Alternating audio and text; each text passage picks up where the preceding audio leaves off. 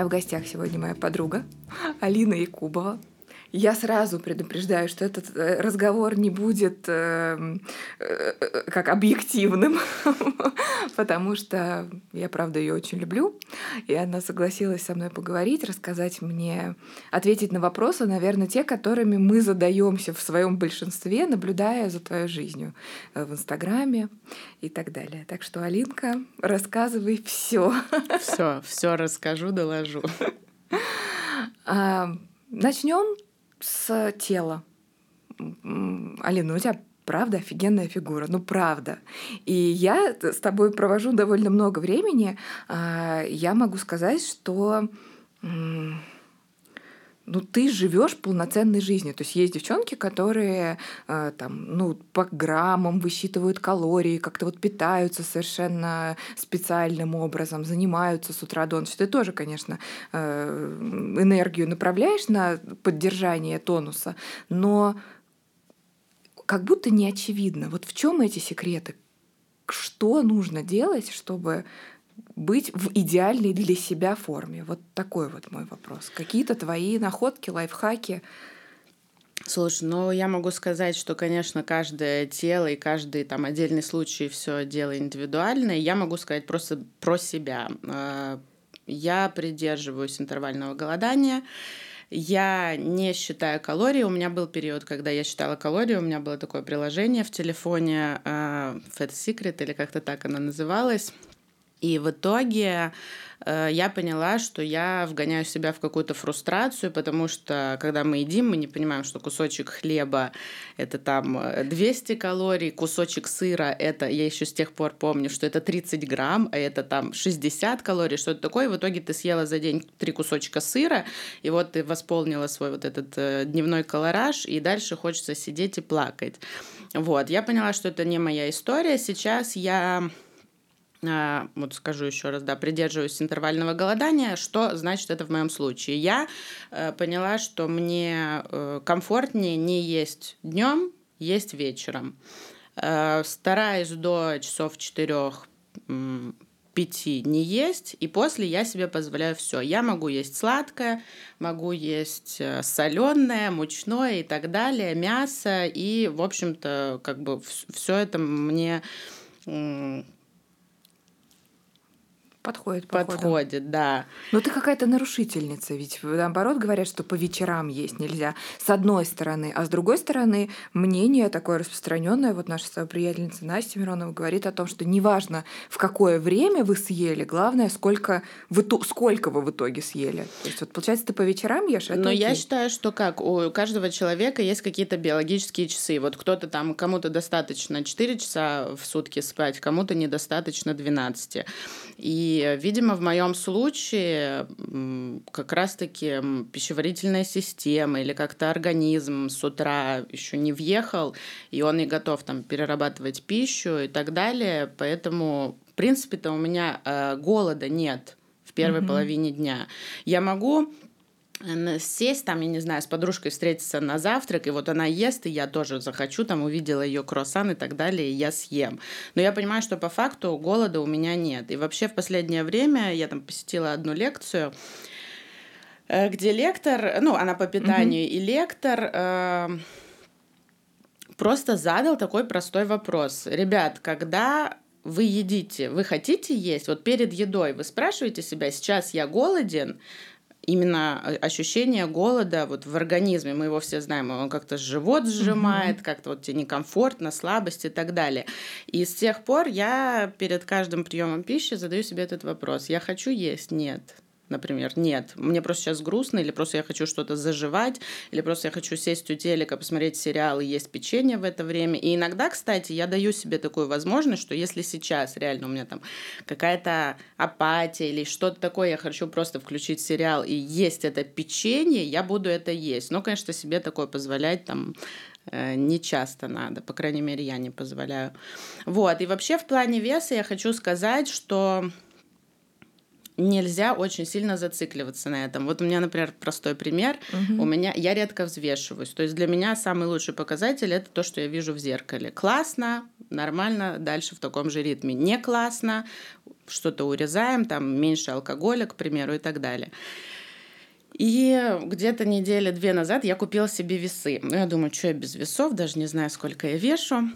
В общем, купила я эти весы и поставила их в ванную. И получается, как только я открываю дверь в ванную, я вижу эти весы с утра, и я сразу же хочу взвеситься. И что я поняла? Каждое утро я иду, я вижу их, и я взвешиваюсь. Вот у меня сегодня плюс 300 грамм, завтра плюс еще 500, ну послезавтра минус 600 и так далее. И я как-то очень сильно на этом начинаю зацикливаться. И вот этот э, процесс нужно как-то уметь регулировать, не вводить себя вот в это состояние постоянной mm-hmm. тревоги по поводу своего веса, я решила убрать весы в гардеробную вообще в какой-то дальний угол. Теперь я взвешиваюсь, ну, не знаю, там раз в четыре дня, хотя это тоже часто. Это уже, ну, постоянно вот этот контроль веса и так далее каким-то уже попахивает расстройством, на мой взгляд. В общем, я как бы сторонник того, что нужно кайфовать от себя, не нужно заедать постоянно, не нужно жить на шоколаде и так далее, но когда ты слишком, слишком напряжен этим всем, угу. Мне кажется, от этого тоже можно поправиться, от вот этих мыслей. Они да. такие тяжелые, что ты становишься тяжелым сам. О, какая правда мысль мысль крутая, потому что я однажды, знаешь, прочитала такую фразу, которая мне запомнилась. Э, там было так: «Э, если у вас лишний вес, то э, это значит, это не значит, что вы плохой, это значит то, что вам тяжело. А, Согласна, да. Вот это правда, потому что все, что касается голода, который можно, физи физиологический голод можно легко определить по простому вопросу себе. Я хочу сейчас съесть сырой овощ, например. Если хочу, вероятно, я просто есть хочу, и надо поесть. Если не хочу, а хочу что-то, шоколадку, там, печеньку или что-то другое, скорее всего, у меня есть какие-то чувства, с которыми мне сложно справиться. И, и, и вот этим таким процессом заедания, который мы, в общем, все контролируем, и он легко нам дается, хочу вот эти вот чувства прожить. И тогда, если мы злоупотребляем, то точно ну, нарастает определенное количество КГ. Я согласна, да. В твоей истории про питание я слышу такое просто осознанное отношение к тому, что ты ешь. Я не знаю, правильно ли или нет, что ты ешь по вечерам. Ты знаешь, я думаю, что это неправильно в итоге. Но это правильно для меня. Хорошо, что ты говоришь правду так, как это есть на самом деле. Я знаю, что ты грешишь периодически, можешь не есть подолгу, а потом заказать в кафешке себе тарелочку с печеньем и съесть только ее.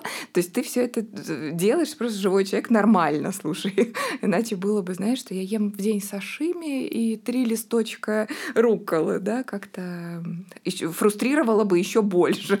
Ну да, и бывает такой момент, что мы все знаем, что нужно есть белок и клетчатку и так далее, и ты приходишь в ресторан, и ты понимаешь, понимаешь, что, блин, я должен съесть что-нибудь правильное, в итоге заказываешь себе там эту рыбу, этот салат, и, и у тебя удовольствия никакого нет, и ты заказываешь еще рыбу, еще салат. Иногда, может, тебе нужно съесть пол тарелки пасты, ты получишь такое удовольствие.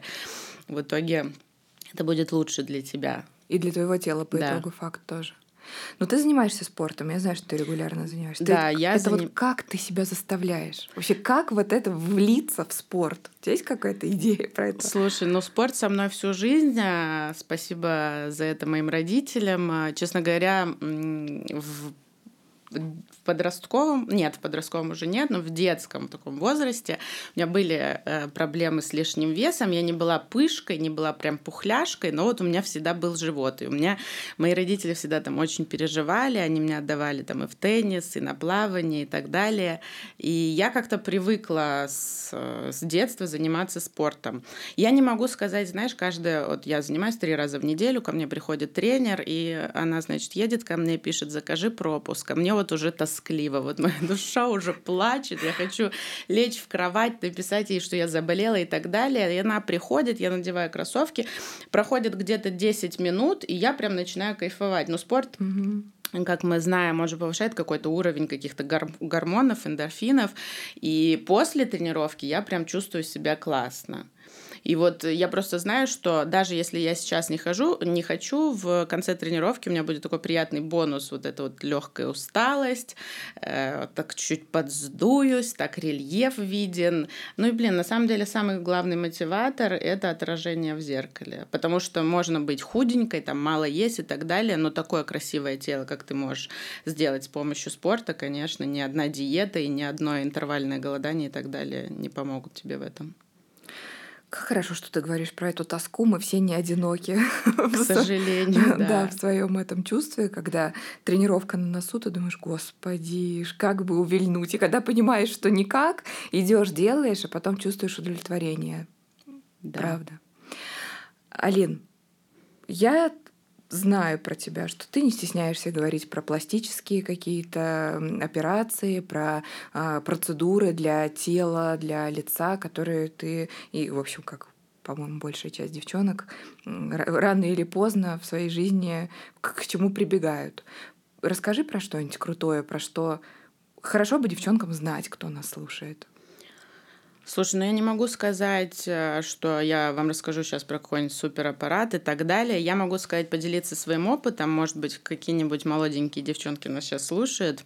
Э, хочу их предостеречь. Я вот когда мне было лет 20, там, не знаю, наверное, 20, да, 19, я значит, побежала ко всем косметологам этого города, к самым именитым. Мне казалось, что обязательно нужно вколоть сейчас в свое лицо литр чего-то или того-то и так далее. Мне казалось, что я такая взрослая, классная и так далее. И я не знаю, зачем я это делала. То есть я абсолютно mm-hmm. была молоденькая девочка. Но вот мне прям казалось почему-то, что это круто э, прошли годы, и сейчас я понимаю, что это такая а тупость. что ты колола? Слушай, я колола, да черт его знает. Я колола какие-то филлеры, какие-то там коктейли, вообще непонятно что и непонятно зачем. Вот. Сейчас у меня такая более осознанная в этом плане позиция. Я уже, ну, наверное, года четыре, лет пять вообще не колю в свое лицо ничего. И я извиняюсь, нет, я колю губы раз в два-три года. Гиалуроновую кислоту. Да, да. Я не колю в свое лицо ничего, ни ботокс, ни филлеры, ничего такого, потому что на самом деле это утяжеляет лицо. Ты выглядишь классно, мы же многие знаем таких девчонок, которым там 30 лет, они выглядят как супер ухоженные женщины, которым 40 или 45. Э, это все какая-то дорога в никуда. Сейчас я считаю, что ничего нет лучше э, неинвазивных методик, уходовых процедур. Э, да, безусловно, есть классные аппараты. Я этим летом или весной, не помню, где я делала ультраформер, но опять же, я не могу сказать, что после этого какой-то супер вау-эффект. Да, у тебя чуть подтягивается лицо, но опять же, я не старая какая-то бабуля, у которой подбородок на коленях висит. Но да, есть эффект действительно. Я знаю, что два классных лазера, и когда-нибудь я сделаю Хейла и BBL, они очень классно классно работают с кожей, но опять же это для девушек, которым там ну, за 35. Подтягивают пока... кожу лица. Да, да. Ну, как говорится, не поминай лихо, пока тихо, а лучше посидеть, переждать и так далее. У меня тоже бы, у меня была история, которую ты знаешь с нитями, у меня была постоянно... У меня была ну, просто... расскажи чуть-чуть про, была, про нити. Была навязчивая идея, но вот когда вот есть такой момент, вот в этом подростковом, хотя это уже не подростковый возраст, но вот постоянно какое-то недовольство собой, это не так, нос не тот, глаза не те, ноги кривые или еще что-то. И у меня была такая навязчивая идея исправить свои глаза, у меня такие раскосые глаза, такое слегка нависшее веко, и вот я с этими глазами куда только не бегала, что только не делала. И в итоге там какая-то чудо-женщина мне пообещала просто золотые горы, значит, я пришла к ней, она там практически мини-операция, то есть она там делает дыры в бровях, в голове, ставит какие-то нити, их тянет и так далее. И я помню, я сейчас думаю, сейчас я встану, буду такая красивая. Она мне говорит, Алин, а я в сознании все, она мне говорит, Алин, дает мне просто зеркало, говорит, сейчас мы отрегулируем с тобой эти брови. Да, да, да. И она мне просто дает зеркало, И я вижу, что мои брови не горизонтальные, они просто вертикальные, как у Малефисенты. В это, ну, просто ужас, ужас э, мой, невозможно просто описать. В тот момент я думаю, господи... А в это время у тебя открытые да. ш, как, э, ну, как бы дыр... раны. Да, да, да, да. И я в тот момент думаю, блин, я хорошо выглядела. Вот что, как говорится, лучше враг хорошего. Я и просто начала кричать, умоляю, отрежьте мне это все. В итоге все. Уберите она, эти да, нити. убрала она, да, я ходила с двумя двумя фингалами потом еще где-то три месяца. Просто ужасная история. Кстати, после нее я, видимо, как-то осознала, что надо с этим заканчивать. Классно я выгляжу, все у меня хорошо, и не надо гнаться за какими-то идеалами. Там брови, глаза Беллы ходит, но это брови, глаза Беллы ходит. Я другой человек, и я имею право выглядеть так, как я выгляжу. И наслаждаться этим. Это точно. А, ты можешь кого-то рекомендовать? Я задаю тебе вопросы от э, глазами читателей, угу. глазами, ушами слушателей, угу. а ты уже сама ориентируешься в том, условно говоря, можешь или нет. То есть точно я знаю, что девчонки тебе пишут, я знаю, что меня девчонки спрашивают, э, кто там знает, что мы дружим, относительно хирургов пластических, от, может быть, каких-то косметологов, которые талантливые. К кому бы ты пошла, если бы решилась? А, слушай, я знаю, я вот упоминала сейчас э, лазеры, Хейла, BBL и так далее. Я знаю, что лучший специалист по лазеру в нашем городе — это Родецкая Лариса Иосифовна. Mm-hmm. Она реально очень классный косметолог. Я, мне часто пишут, да, девочки в Инстаграм по поводу пластики груди, и я могу сказать, что мое мнение, что просто герой нашего времени, нашего города, это Мельников Дмитрий Владимирович. Это а, пластика. Да, да, это пластика груди. Ну, я просто э, говорю о том, что там, ну, мне задают какие-то вопросы, вот я сейчас угу. пытаюсь вспомнить. Вот за этих двух э, человек я прям ручаюсь. Я не могу там советовать еще кого-то, э, но угу. эти прям крутые специалисты. А я тоже посоветую тогда, чтобы Посоветуй это ты, да. Потому что мы сейчас с тобой говорим от чистого сердца, никто с нами никаких договоренностей не имеет. Да, да, да, абсолютно. Но этим людям, я думаю, что никакая реклама ничего не нужна. Екатерина Фаустова, я считаю, что гениальный косметолог, просто гениальный совершенно. А, я думаю, что э, из хирургии а, ну, я, я, я, не, я не встречалась лично, но я услышала очень хорошие отзывы о Мельникове. И я знаю, что Лопатин Это делает... Э, делает э, ринопластику угу. и делает ее очень хорошо, но я не уверена насчет эстетического эффекта. По-моему, он именно функциональную историю исправляет, но он такой светило, то есть он угу. по всему миру у него учатся делать эти операции на носу. Я у него удаляла аминдалины в свое время. Угу. Такой очень серьезный врач. А, ну, вот, наверное, из врачей вот так вот вот, вот такой вот набор приблизительно. Я помню одну рекомендацию э, врача, к которому я ходила много лет назад на консультацию, э, и он мне сказал, мне там было 23 или там 24, мне тоже хотелось все переделать непременно. Э, и я ему задала тупой вопрос, но я сейчас уже понимаю, что что бы мне с собой сделать? Ну, понимаешь, как да. профессионал в этот момент, да, хочет меня выправить за грудки и сказать ничего, да, и закрыть за мной дверь. А, ну, он приблизительно так и сказал, только миролюбиво, и сказал, что когда а, тебе будет 35 плюс и там 45 плюс, ты уже сама сориентируешься в, в, по времени, а, за, по, припомни мои слова, не делай а, подтяжку, а сделай ринопластику. Даже с хорошим носом просто чуть меньше, если ты делаешь нос, угу. то он а, очень омолаживает и молодит. Я с этой идеей живу, мне сейчас 30 лет, вот, может быть, там в какой-то момент а, я всерьез об этом задумываюсь. Ты согласна с этим, что нос меняет лицо? То есть мой корыстный вопрос в чем? Какая операция, э, на твой взгляд, меняет человека ну, кардинально? Ты знаешь, э, я считаю, что во многих случаях блефаропластика меняет кардинально. Это веки. Да, есть, э, правда, случаи, когда ну, особо не видно разницы, но есть у меня несколько знакомых, где просто ну, там другое лицо, угу. распахнутые открытые глаза, они сразу молодят, то есть это ну, очень сразу заметно. Нос, ты знаешь, это интересная э, такая теория, я никогда об этом не думала, но Нос, когда он маленький, такой изящный, аккуратный, как будто он делает лицо более миловидным. Но ну, вот да. в плане носа я вообще считаю, что если у тебя не ужасный, отвратительный нос, гора там и так далее, лучше, конечно, его не трогать, потому что для меня нос это такой характер. Угу. То есть, э, опять же, есть случаи знакомых, где был там какой-нибудь красивый орлиный нос, который украшал человека, когда ну, он придает какую-то определенную породу. Угу. И потом девушка его отрезала, и как будто вот она такая же, как все, и уже это неинтересно действительно есть Может такие быть. случаи, когда, ну, блин, люди делают нос и просто красотки потом на выходе, а иногда теряется лицо.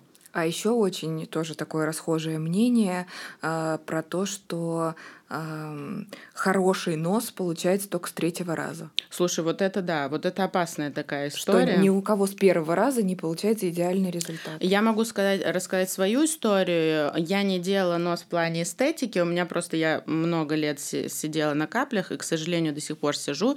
Я вот делала перегородку. У меня был врач не эстетист, он занимался в основном ну вот лор uh-huh. всякой историей.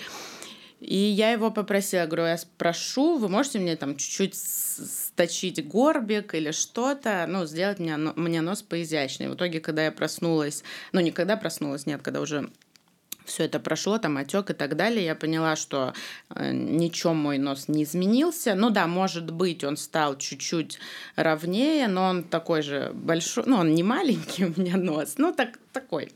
Вот, и э, я задала он ему вопрос. твой, Алина, Да, не, твой. он мой, да, но опять же сейчас, это, эта история была как раз в то мое э, просто бесогонное какое-то время, когда вот, я хотела это вот это вот 20 с 20 до 25. Да, да, да. И как я рада, что он не сделал какой-то клюв, э, как вот многие делают так же. Сейчас э, я понимаю, сейчас я не буду делать нос и так далее. Но он мне тогда сказал, слушай, Алина, я тебе сделал. Я говорю, что вы сделали? Ничего не изменилось. Сейчас я ему за это благодарна. И, кстати, он мне тогда сказал, не смей трогать свой нос. Ты что, хочешь быть такая же, как все? Я сейчас понимаю, что... Сейчас вот есть такой же тренд, кстати. Э, я не могу просто, я открываю Инстаграм, иногда просто диву даюсь. Сейчас же модно вот эти острые подбородки или скул, ну вот то, что углы, углы какие-то. Угу. И я просто в шоке, я не могу понять. Я смотрю на этих людей, вот я хочу сказать, что у тебя за утюг в подбородке, но что эти люди с собой делают? Это филлеры. Ну да, это, видимо, филлеры, да, но вот так вот поддаются этим трендам и выглядят абсолютно как-то, ну, не то, что неестественно, как-то, не знаю, по-уродски. Окей. Буду тоже обращать внимание. Такое я у тебя сформирую, уже сформировалось мнение. Я тебе пришлю. Окей. Расскажи про свое образование. Мы чуть-чуть отходим от э, темы э, внешности. Наверное, будем туда возвращаться. Угу. Алина, извини, потому что слишком много э, вот, вот этих вот фрустраций про красоту связано с тем, что ты выкладываешь в Инстаграм, поэтому мы туда будем иногда заходить и потом обратно возвращаться. Я не против. Про, про образование. А, ну, Первое мое образование — это факультет госуправления МГУ. А, ты знаешь, я не знаю, почему я туда пошла. А, мне родители дали полную свободу. В общем, иди куда хочешь, поступай куда хочешь. Главное, сделай это сама. А, ну, на тот момент какие-то мои друзья туда поступили и так далее. Это был новый факультет, я решила попробовать. В этой области я не работала. Вот. И года три уже назад, да, три года, я учусь в Московском институте психоанализа по программе... А всего там три, трехгодичная Три, три с половиной, да. Угу. По программе психологическое консультирование. Вот сейчас как раз прохожу учебу. Сейчас все, кто нас слушает, наверное, заострили внимание, и я хочу тебя спрашивать вообще что ты мыслишь о профессии психолога в современных реалиях. Мы с тобой про это уже говорили, что это реально очень много э, сейчас людей хотят получить образование э, психологическое, но очень по-разному хотят с ним дальше обходиться. Кто-то работать в психологом и угу. в этой среде быть, кто-то э, просто для себя решает свои психологические проблемы, кто-то ведет популярный Инстаграм, ну и там, в общем, какие-то варианты. Угу. Твоя, твой мотив какой был, когда ты выбирала это образование? Слушай, ну я могу сказать так. Я, в принципе, психологией интересуюсь достаточно давно. Я очень много лет в, в своей личной терапии, ну, где-то лет в 18 как раз я начала там постольку, поскольку... 18? Да, да, угу. этим э, интересоваться, увлекаться, и я пошла к психологу и так далее. И Потом мне просто стало интересно, что это за механизмы, как они работают и так далее. Потому что одно дело, тебе же психолог ничего не объясняет, угу. ты просто приходишь, у вас консультация, ты решаешь какие-то свои там проблемы Кажется, и уходишь. Что просто поговорили. Да, да. И мне просто стало это интересно. Я вначале читала какую-то психологическую литературу, потом решила, почему бы и нет, а, пойду учиться. А, для меня профессия психолога — это призвание, это не про деньги, не про какие-то амбиции и так далее. Это действительно люди, у которых есть талант. И ты знаешь, это хорошо. С одной стороны, это хорошо, то, что сейчас э, психология становится такой популярной, набирает обороты, и уже многие не считают, что ходить к психологу это для психов или для каких-то депрессивных людей, то есть это уже норма. Но, с другой стороны, есть много людей, которые на этой теме, как э, я называю, паразитируют, к сожалению, потому что им кажется... Ну, мы с тобой понимаем, что психолог — это не про классный Инстаграм, в котором много подписчиков, не про большие заработки или консультации по... Но я тебя сразу спрошу, вот на твой взгляд, вообще популярный Инстаграм совместим с э, психологом, э, с деятельностью психолога? Или лично тебя это сразу заставляет э, насторожиться, задуматься и как-то вот пересмотреть свое отношение к этому угу.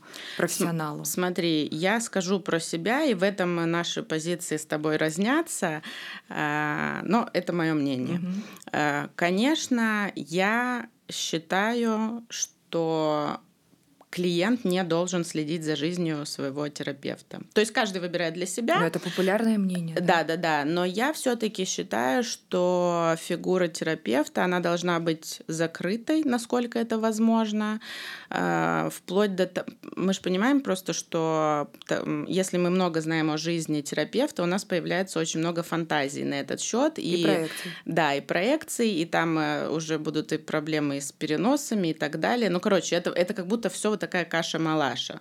Если бы знаешь, для меня я бы не хотела, даже если бы моего психотерапевта был Инстаграм, я бы никогда на него не подписалась. Я бы не хотела знать, есть ли у него собака, муж, э, где он живет, что он ел на ужин и так далее. Потому что для меня это как будто я перехожу какую-то черту. Я не должна. Mm-hmm. И точно так же я э, считаю, у меня такая позиция, если психолог принимает дома, я никогда не пойду к этому психологу. Ну, я помню есть... твою, твою реплику. Э, сейчас это по скрипту Малина выходит от, э, после консультации с психологом, у которого оборудован кабинет в квартире, звонит и говорит: Я ненавижу, я не хочу знать, какая у него кошка или собака. Я не хочу разуваться, я не хочу сидеть на этом диване диване, где этот человек смотрит телевизор. Мне плохо от этого. Я не хочу об этом думать. Да, я как будто влезаю в его жизнь, и мне это так некомфортно. То есть для меня очень важно соблюдать вот эти границы. Угу. Да, я бы, кстати, не пошла тогда, просто мне сказали адрес, я приехала, и потом обнаруживаю с ужасом, что все-таки это квартира. Я считаю, что это не профессионально в плане психотерапевта. Это сейчас достаточно хорошо оплачиваемая профессия. Можно себе позволить, собственно, снять кабинет или коворкинг угу. и не фрустрировать таким образом своих клиентов. Угу.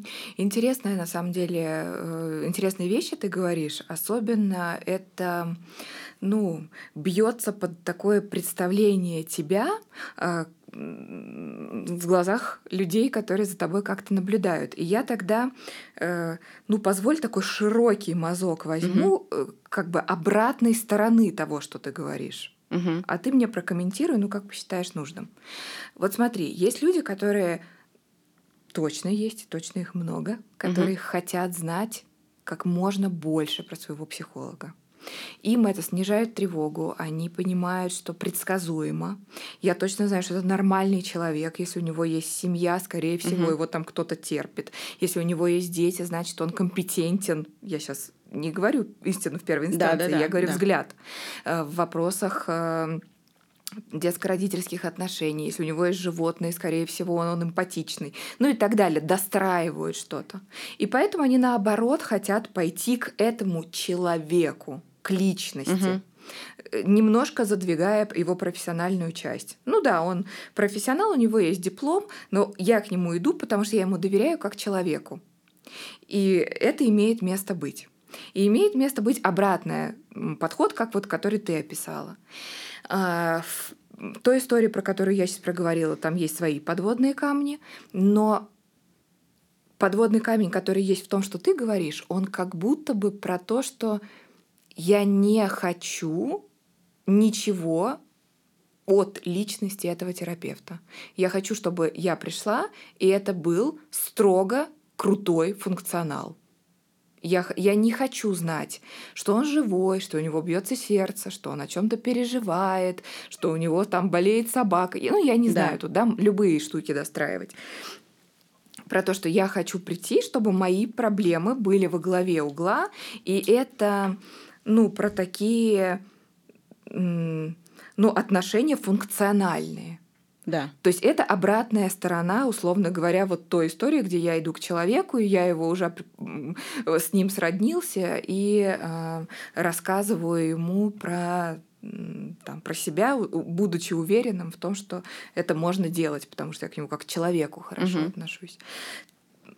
Вот, вот ты как с этой идеей? А, слушай, я тебе так скажу. Как к человеку я приду к тебе или к другой своей подруге и буду обсуждать как с человеком свои проблемы, к примеру. Но когда я прихожу... Кто для меня мой психотерапевт? Да, действительно, я... Э, у меня, ты знаешь, у меня, как у всех э, других людей, у меня никогда не было э, психотерапевта, который известен как-то в Инстаграме и так далее. Я, в принципе, ничего про них не знала, э, за исключением того, что они мне сами о себе рассказывали, это какие-то крохи. Угу. Вот. Для меня это человек, который вот здесь и сейчас в контакте со мной может дать мне то, что мне нужно. Это эгоистично, наверное, звучит, но э, психотерапевт это такая помогательная, хелперская профессия, mm-hmm. где э, специалист отдает скорее и как будто не предполагается, что он что-то берет взамен. Ну, кроме он, денег. Да, да, ну да, деньги, да, так скажем. Вот. И поэтому для меня э, я просто понимаю, что мне даже будет это мешать. Вот как в этой истории, когда я попала в квартиру, я услышала, как зашел ребенок в, в, в дом и так далее. Но почему, короче, это меня уводит от, своей, от моего процесса. То есть я хочу быть mm-hmm. в своем процессе здесь и сейчас, в этом кабинете, только с тобой. И не хочу знать, что происходит вокруг. Mm-hmm. Вот так для меня это. Ну, ты ответила. Спасибо. Ты сама будешь работать? А, ты знаешь, я на этот вопрос, у меня нет ответа. Я э, пошла учиться, потому что мне это интересно, и многое теперь... Э, ну, кстати, ты э, упомянула какую, ну, такую фразу, сказала, что кто-то идет в ну, учиться псих, психологии mm-hmm. для того, чтобы излечить собственные раны. Так вот, я в это вообще не верю, потому что там можно еще больше травмироваться, Ой, чем точно. себя излечить. И действительно, многие идут с таким посылом туда. Это абсолютно. Если вам нужно излечить себя, то, конечно, вам нужно идти в кабинет психотерапевта. А, для меня, мне просто это интересно. Я прям мне интересно, да, я люблю про это знать, читать, я люблю там все свои домашние задания, общаться с преподавателями и так далее. А, я так, знаешь, у меня тоже какая-то такая странная история. А, психотерапевт в моем понимании это взрослый человек. А, но это не обязательно то, сколько ему лет и так далее. Вот мы с тобой как-то уже поговорили по поводу вот даже наших отношений, что вот я тебя воспринимаю как взрослую свою подругу. Мы с тобой ровесницы, mm-hmm. но для меня ты как будто такая взрослая, сформировавшаяся личность. А я такой типа инфант. Как бы я пока я не даю себе разрешения на то, чтобы вот взять и ступить на эту ступень э, взрослого. Поэтому я для себя так решила, что я получу это образование, у меня будет диплом, потому что многие, кто просто есть люди, которые прошли трехнедельные или трехмесячные курсы и уже э, написали у себя в Инстаграме психолог. Это, конечно, вообще э, дикость полная. Вот, но у меня будет диплом, и я думаю, что даже после того, как я закончу это образование, я буду посещать курсы, я буду брать какие-то программы психологические, просто потому что мне интересно. А может быть, когда мне будет лет 35-40, вдруг я решу тогда вот ну, начать свою карьеру психолога. И тогда у меня уже будет э, легальное право на то, чтобы заниматься этой деятельностью. То есть у тебя жесткие рамки ты Видимо. в этом смысле очень себе м, такие поставила отметки, которых надо достичь. Да, но ты понимаешь, это Чтобы про внутреннее найти. ощущение. То есть я не дам себе право сейчас, э, даже если у меня есть возможность, если я могу там кому-то mm-hmm. таким образом помогать и так далее, как будто я, да, я себе не разрешаю. Вот когда, если разрешу когда-нибудь или когда ну, разрешу. ты знаешь, что я про это думаю, да. но э, не сейчас. Да. Я могу про себя сказать, что я вот э, я очень хотела работать дико. Расскажи, как ты себя, как ты привела себя к тому, что первый раз ты пришла на консультацию, сказала «Здравствуйте». Слушай, ну, ну с трудом. С трудом я к этому дошла, э, но наверное, как и все то, что я делаю для все, все то, что в итоге оказывается полезным для моего дела, для вообще вот моего развития, оно всегда приходит ко мне через какое-то усилие большое. Вот усилие. То есть мне нужно, вот знаешь, пойти и сделать а потом я обычно получаю много хорошей обратной связи, она меня уже подпитывает, и я могу идти дальше. А, я ставила себе отметку, что я только в тот момент проведу первую консультацию, когда у меня будет в руках диплом МГУ психфака. Угу. Вот все, вот это тот самый момент. И, и у нас была такая штука, что ну, в мае мы заканчиваем, э, все написали финальный уже экзамен, сдали его, результаты объявили, все, диплом есть. То есть вот, вот да, как бы ты в списках окончивших. И нам э, из учебной части говорят, ребят, у нас тут проблемы с типографией, мы вам только в ноябре их отдадим. Я говорю, что, как это так вообще? Ты представляешь, у меня просто крах полный. А я уже готова, все, да. А, и тогда только мой психолог мне помог. То есть я пришла с этим, я говорю, вот, представляете, какая подстава. Я думала, сейчас летом буду работать все лето. А говорят, только в ноябре а будет. А тебе надо было прям физически его держать да, в руках? вот как ты мне вот эту про свою отметку говоришь, ага. что мне вот 40 исполняется, да. я тогда назначаю первую консультацию. Вот у меня такая же была история с этим дипломом. Ну, и я тогда работала как раз с Людмилой Петрановской. Она мне реально поставила мозги на место за одну консультацию, рассказав мне о том вообще, кто я, и что этот диплом, бумажка, на которой напечатано, да, какой он может или не может играть роль в моих отношениях э, с клиентом и относительно тех, страх, э, тех страхов, которые, ну, безусловно, есть у каждого специалиста, который начинает. И все, и я рванула, Алина. Я просто написала в Инстаграм, просто в сторис что-то, mm-hmm. что ребят, я готова попробовать. И там пуф-пуф-пуф-пуф-пуф, да, в директ. А, все так и началось первые сколько, я уже не помню, наверное, три клиента у меня были э, без оплаты деньгами, но с обязательствами. Объясняю, что это такое. Тоже мне, кстати, вот Людмила дала эту идею. Она про то, что ты, к тебе приходит клиент, он не платит деньги, но он дает тебе ну, устное обязательство прийти 10 раз. Угу. Нравится ему это или не нравится. И, в общем, все, естественно, выдержали это, и даже кто-то остался потом дальше в работу за деньги. А, вот так я начала. И ты знаешь, в чем парадокс? Ну. То, что я до сих пор не забрала свой диплом. Он лежит в учебной части МГУ. Мне ужасно стыдно. Я каждый раз проезжаю эту маховую и думаю, сейчас вот будет парковочное место, я сейчас припаркуюсь и забегу туда. И его никогда нет, понимаешь? Я уже не знаю, они же не могут его выкинуть. Нет, да. Ну, ты знаешь, э, на самом деле насчет диплома я понимаю, а, я понимаю, что ты имеешь в виду, но для меня это не то, что на самом деле профессия психолога это же не про знания, не про количество книг, по которым ты прочла, не про количество пятерок, которые у тебя в зачетке и так далее. Это э, человек может быть супер умным, начитанным и классным, но если у него нет эмпатии, нет э, чувств способности чувствовать, сопереживать, угу. э, входить в контакт и так далее. Но ты хоть выучись во всех университетах мира, это вообще не про тебя. Это Поэтому, точно. но, безусловно, в наше время, мне кажется, он обязан быть. Неважно, есть ли он у тебя в руках или нет. Ты знаешь, так ты закрыла эту планку, он у меня есть. Слушай, ты его заберешь, может быть, когда-нибудь. Надеюсь, надеюсь на то. Поэтому моя история вот такая, и она меня, конечно, научила тому, что все в наших головах все внутри них. И если ты просто даешь сам себе позволение, ты можешь идти и пробовать. Конечно, обдуманно, с, под супервизией, то есть каждую буквально историю клиентскую приносить супервизору, обсуждать и как-то сверяться с направлением.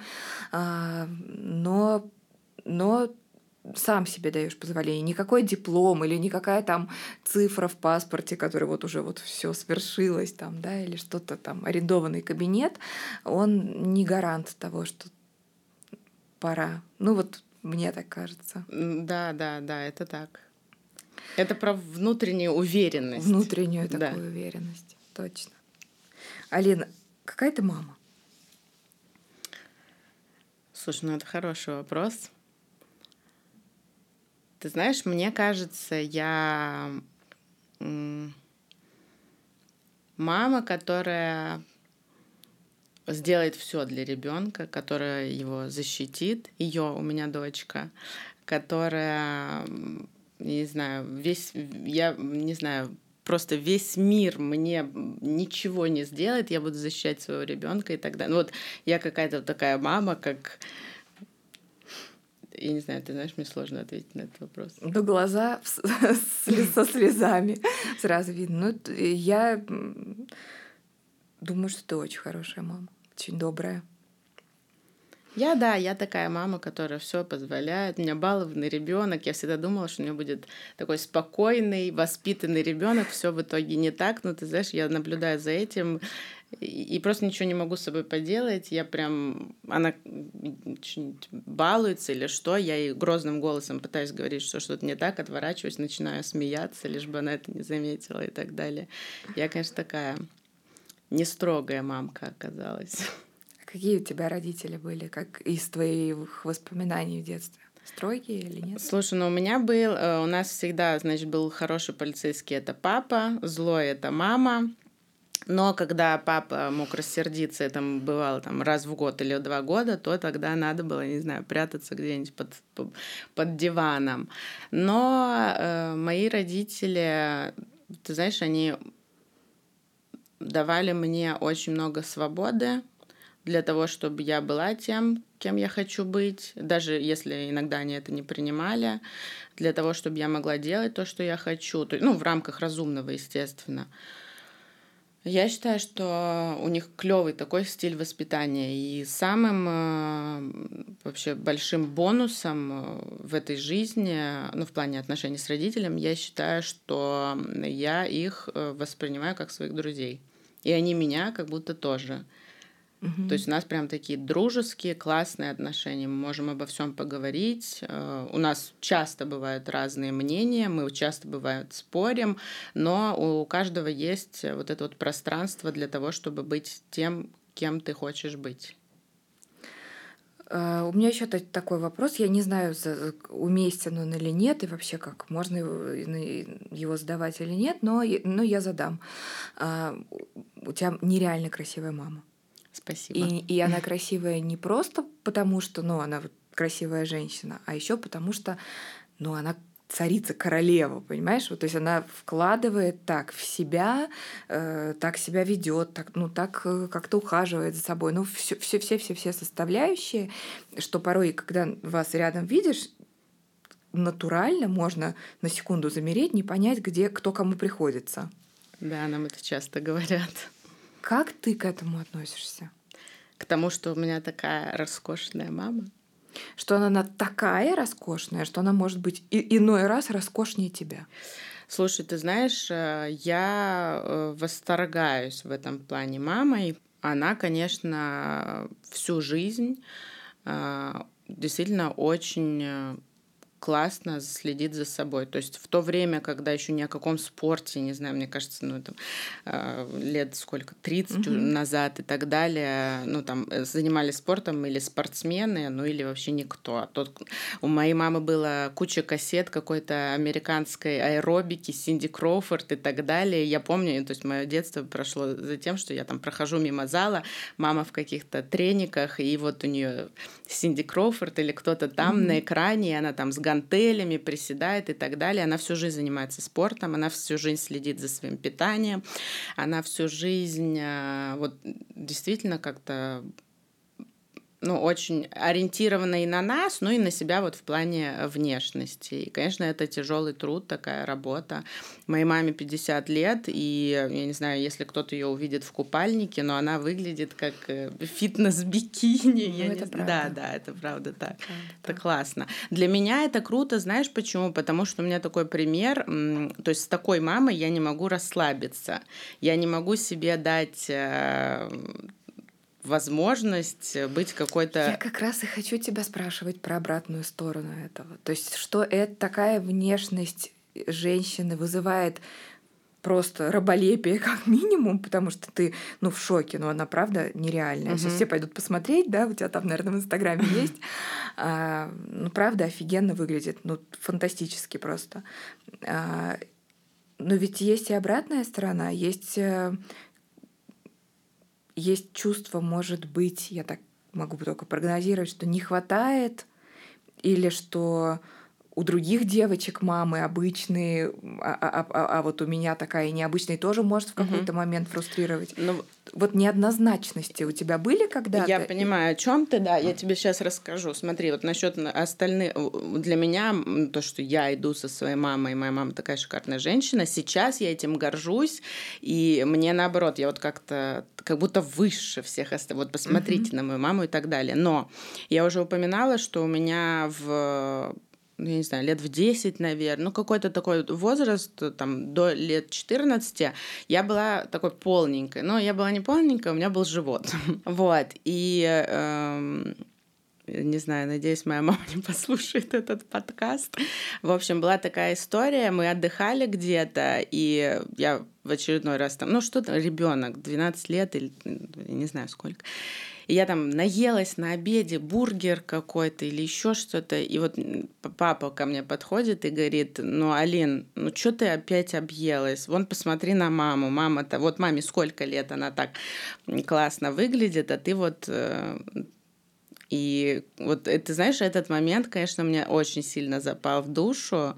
Мне было очень обидно. Я понимаю, что папа только из каких-то таких хороших, э, ну, хороший у него был такой посыл, но мне было обидно. Конечно, вот такая личная э, очень, очень история. Я не знаю, как я, кстати, про нее сейчас вспомнила, но был, был такой момент. Было неприятно, да. Но э, не знаю, как будто от этого я становлюсь, ну, там, стала лучше потом. Я, я, я не буду тут оставаться расспрашивать тебя про это, потому что, ну, правда, личные вещи.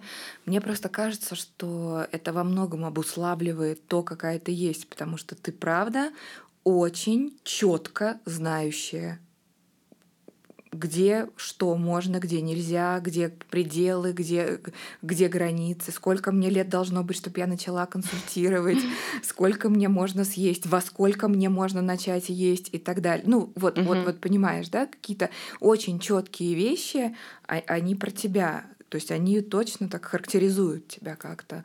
И в этом смысле, конечно, наверняка много плюшек от этого, потому что ты ну, надежный человек, предсказуемый, ты, правда, очень пунктуальная, ты очень, э, ну, честная, прямая.